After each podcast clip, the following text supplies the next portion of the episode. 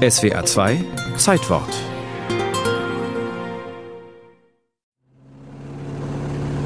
Als es losging mit der Fliegerei, war ich gerade 21 Jahre alt geworden.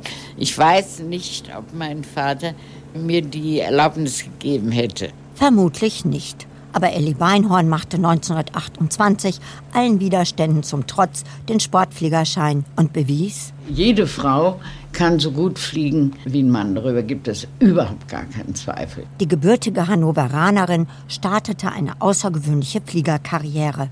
Langstreckenflüge waren Ellie Beinhorns Spezialität.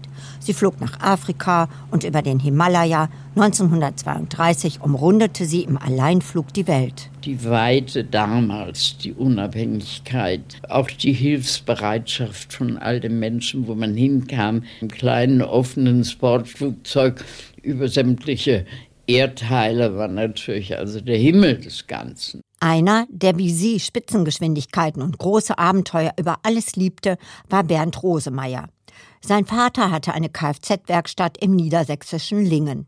Hier entwickelte er seine Leidenschaft für alles, was PS hatte. Zuerst waren es Motorräder. Dann stieg Bernd Rosemeyer auf Vierräder um und wurde Werksfahrer der Auto-Union Rennabteilung. Wobei nicht immer alle Vierräder gleichzeitig an der Box ankamen. Soeben hören wir telefonisch vom Notdepot, dass Rosemeyers Hinterrad eine halbe Minute vor ihm im Notdepot ankam. 1935, nach dem Autorennen auf dem Masaryk-Ring bei Brünn, lernen sich Elli Beinhorn und Bernd Rosemeyer kennen. Ihr gemeinsamer Sohn Bernd Junior erzählte später: Sie war dort, hat einen Vortrag gehalten und er hat sein erstes Grand Prix-Rennen gewonnen. Und der Auto-Union Verantwortlichen haben gesagt, ob sie nicht kommen würde, ihm gratulieren. Der Rennfahrer war fasziniert, die Pilotin erstmal zurückhaltend. Sie wollte fliegen. Sie hatte also in keiner Weise die Absicht, sich einen Lebenspartner zu angeln.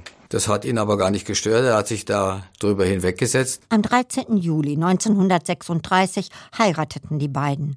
Kurze Zeit später komplettierte die Geburt des Sohnes das Familienglück. Ich bin in der Zeit nur Bernds Frau gewesen und es ist mir überhaupt nicht schwer gefallen. Denn sein Sport und seine Leistungen waren also wirklich die größeren. 1936 gewann Bernd Rosemeyer auf dem Nürburgring den Großen Preis von Deutschland, sechs weitere Grand Prix-Rennen und damit die Europameisterschaft. Aber am meisten zu schaffen hatten wir in diesem Jahr entschieden der Große Preis von Deutschland gemacht. Nicht wegen der Kurven oder dem schweren Nürburgring, sondern ganz allein von meinen Freunden. Ich hatte noch wenige Tage vor diesem Rennen geheiratet und wusste, was mir blühte, wenn ich nun als neugebackener Ehemann gleich das erste Rennen verlieren würde. Mit seinen blonden Haaren und den blauen Augen passte Bernd Rosemeyer exakt in das ideologische Bild des arischen Helden. Bernd Rosemeyer hat die 400 Kilometer Grenze überschritten. Eine glänzende Leistung deutscher Fahrer und deutscher Technik. Auch Elli Beinhorn wurde als Heldenfigur von den Nazis vereinnahmt. Bis heute ist die Rolle, die das schnellste Ehepaar der Welt während des Nationalsozialismus spielte, umstritten. Dann kam der 28. Januar 1938. Bei einem Weltrekordversuch auf der Autobahn Frankfurt-Darmstadt überschlug sich der Rennwagen von Bernd Rosemeyer bei etwa 440 Stundenkilometern. Der damals erst 28-Jährige starb. Die Witwe suchte Trost in der Fliegerei.